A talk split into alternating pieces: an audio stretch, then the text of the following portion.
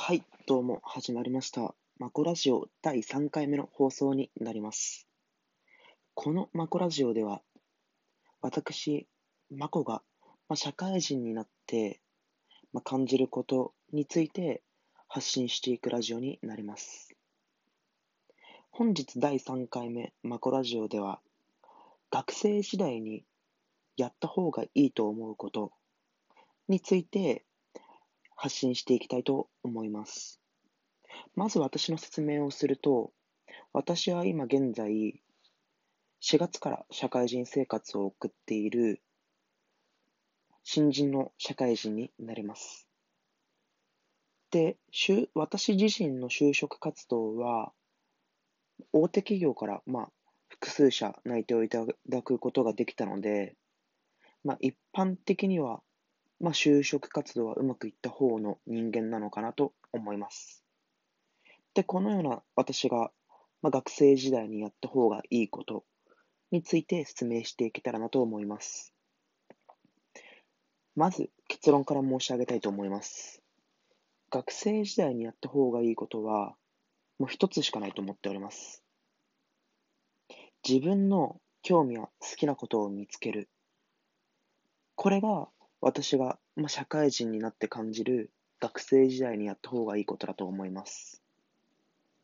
で、自分の興味、好きなことを見つけるとはどういったことかというと、私が思うに、まあ、結構大学生って、まあ、他人がやっていることを真似して行ったり、他人がやっているからやらなければならないといった状況って少なくないと思うんですよね。具体例を挙げると、例えば友達が、まあ、飲み会に誘ってくるので、まあ、飲み会に、まあ、行くとか。で、友達がなんとなくあそこでバイトをしているので、自分もそこでバイトをしたりとか。まあ、そういったことではなくて、自分の心の底から、まあ、興味があって、まあ、好きだなと感じたことに対して、まあ、本気でえっ、と、ま、その自分が、ま、好き、興味を持ったことを、ま、見つける。ま、こういったことを私はその学生時代にやった方がいいなと思います。で、ま、プラスアルファで言うならば、その自分の好きなことや興味にさらに挑戦をして、結果を出すところまで持っていくことができれば、もう学生時代は、もう成功なのかなと、なんか私は思っちゃったりもします。まあ、素晴らしいなと思います。で、この、えっ、ー、と、私が学生時代にやった方がいいことが、自分の好きなことを見つけるといった背景について説明していきたいと思います。で、私なんですけれども、私自身も結構大学生活4年間送って、結構テーマ性を持って大学生活を送っていたんですよね。で、主にそのテーマっていうのが、大学1年生と2年生、で、3年生と4年生で、まあ、大きく分かれていますと。で、1年生と2年生の時の私のテーマっていうのが、とにかく、まあ、異性にモテたい。まあ、そういったことを、まあ、もう第一に考えて学生生活を送っておりました。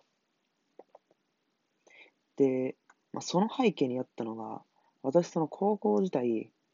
もう全くその異性と関わる経験というものがあまりなくて、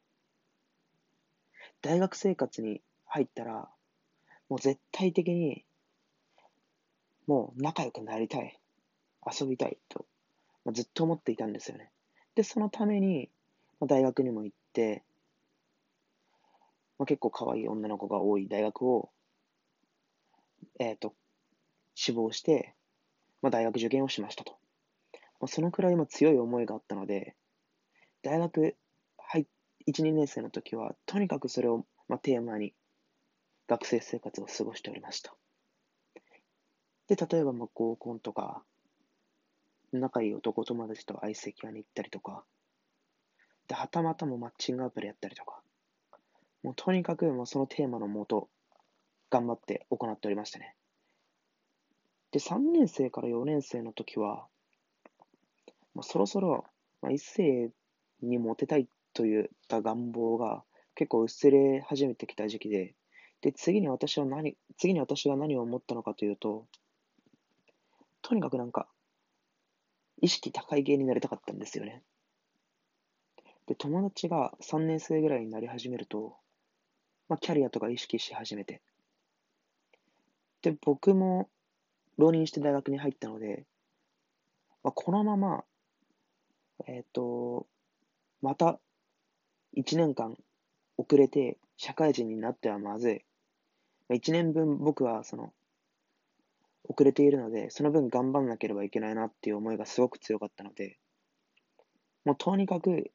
意識意識高い系になれることができれば、就職活動もまあうまくいくだろうと。といったまあ背景で、意識高い、意識高い系になることに徹しました。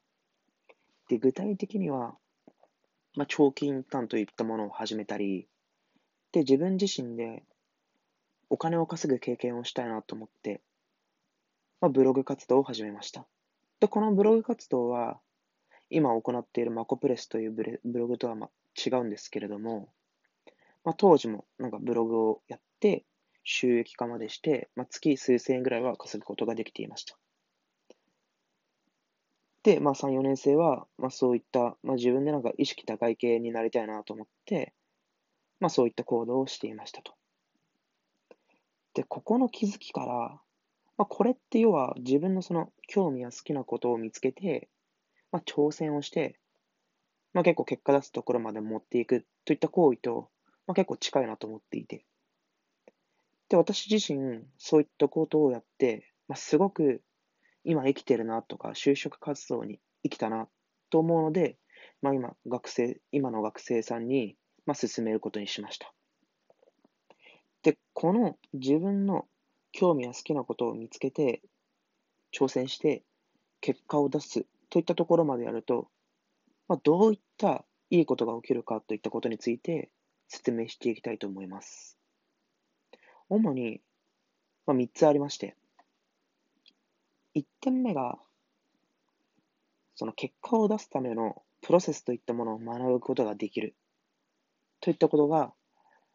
まあ、先ほどの、えっ、ー、と、紅葉になりますと。で、これどういうことかっていうと、まあ、その自分の好きなことで、まあ、好きだからこそまあ頑張れると思うんですけれども、頑張って結果を出すといったその過程で、自分のその得意な思考プロセスとか課題解決の仕方っていうものが、まあ、だんだん見えてくるようになるんですよね。で、私の場合ですと、その1、2年生の、まあ、合コンとか、アイス系の経験で結構、これって結構身につくことができたと思っていて、私は結構その確率というか、まあ、とりあえず、えっ、ー、と、その、たくさんの事象を集めて、そこから抽象化して、で、こういった施策が正しいなみたいなところを結構導くの、導くことで、まあ、結構結果を出してきたなみたいな経験があったんですよね。で、これって自分ならではの考え方であり、その解決のための思考法なのかなと感じました。で、こういった、まあ、えっ、ー、と、自分にその挑戦して結果を出すといった経験が、まあ、学生時代のうちにすることができれば、先ほど言った、まあ、結果を出すためのプロセスを学ぶことができるといったことが、まあ、効用となると思います。で、2点目の効用が、まあ、どのような仕事をしたいのか、まあ、分かるようになるといったことですね。まあ、これは自分が学生時代に、まあ、好きなことを見つけることによって、えっと、自分のその興味や好きといったものが、まあ、分かるようになると思っていて、で、その自分の好きや興味をもとに就職活動を行えば、あながち自分のその思考性とは離れた企業には行かなくなるのかなと思っていて、まあ、その自分の興味や好きを知っているだけで、まあ、ミスマッチとか業界選びが結構楽になるのかなと思います。で、3点目の効用なんですけれども、もうシンプルに自分のその好きなことを知っていて、結果を出している人って、話していて、まあ、単純に面白いんですよね。そういう人って、やはりなんか独特のオーラを持っているというか、自分の知らないことを結構知っていて、かつ結構知っている。こういう人ってやっぱりその話していて、自分と違う世界観の人なので、やっぱ話していて面白いですし、なんかいいなと思います。まあ、このような理由から、私がその学生時代にやった方がいいこととして、まあ、自分の好きなことや、まあ、興味を見つけるといったことを、私は今の学生にお勧めしたいと思います。で、プラスアルファで言うなら、この好きなこと、興味のあることを見つけて、挑戦をして、結果を出すところまで持っていくことができれば、後悔のない学生生活を過ごすことができるのではないのかなと私は思います。本日のマコラジオ第3回目の放送は以上で終わります。また明日も第4回目のマコラジオを発信していきたいと思いますので、引き続き応援よろしくお願いいたします。また私はラジオトーク以外にも、まあ、Twitter やブログなどで発信しておりますので、興味のある方はぜひチェックしてください。では、おやすみなさい。